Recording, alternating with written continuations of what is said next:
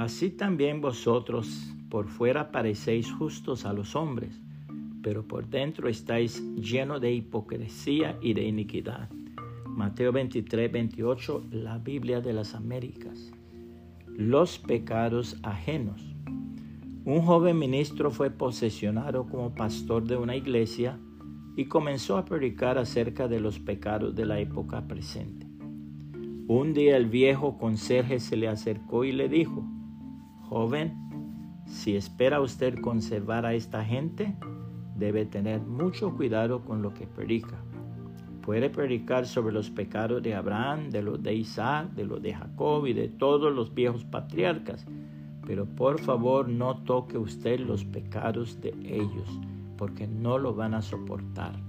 Así que déjelos quietecitos ¿Será que todavía hay quienes no quieren que el siervo de Dios predique sobre el pecado en cualquiera de sus formas? Cuando uno es confrontado por la palabra de Dios, esa palabra lo acercará a Dios si la cree o lo apartará de Dios si la rechaza. El siguiente pasaje habla del origen del diaconado pero también registra cómo Esteban confrontó el pecado de aquellos religiosos hipócritas. Puede leer el pasaje completo en Hechos 7.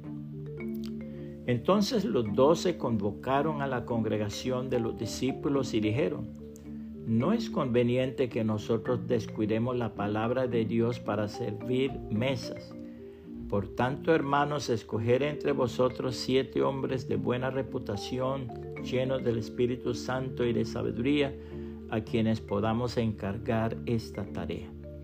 Y nosotros nos entregaremos a la oración y al ministerio de la palabra. Lo propuesto tuvo la aprobación de toda la congregación y escogieron a Esteban, un hombre lleno de fe y del Espíritu Santo, y a Felipe, a Prócoro, a Nicanor, a Timón, a Parmenas y a Nicolás, un prosélito de Antioquía, a los cuales presentaron ante los apóstoles y después de orar pusieron sus manos sobre ellos. Y la palabra de Dios crecía y el número de los discípulos se multiplicaba en gran manera en Jerusalén y muchos de los sacerdotes obedecían a la fe. Y Esteban lleno de gracia y de poder, hacía grandes prodigios y señales entre el pueblo. Pero se levantaron algunos de la sinagoga llamada de los libertos, incluyendo tantos sireneos como alejandrinos y algunos de Cilicia y de Asia, y discutían con Esteban.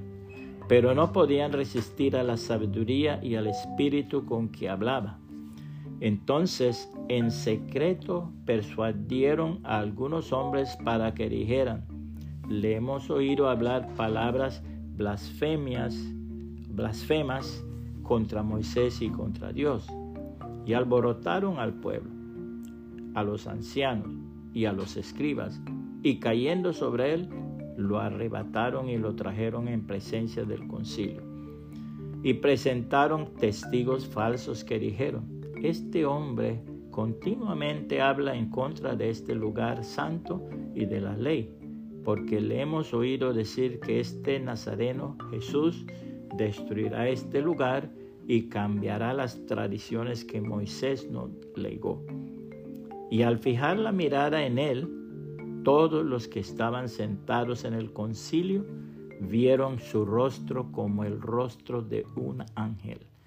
Hechos 6, 2 al 15, la Biblia de las Américas. Puede compartir esta reflexión y que el Señor Jesucristo le bendiga y le guarde.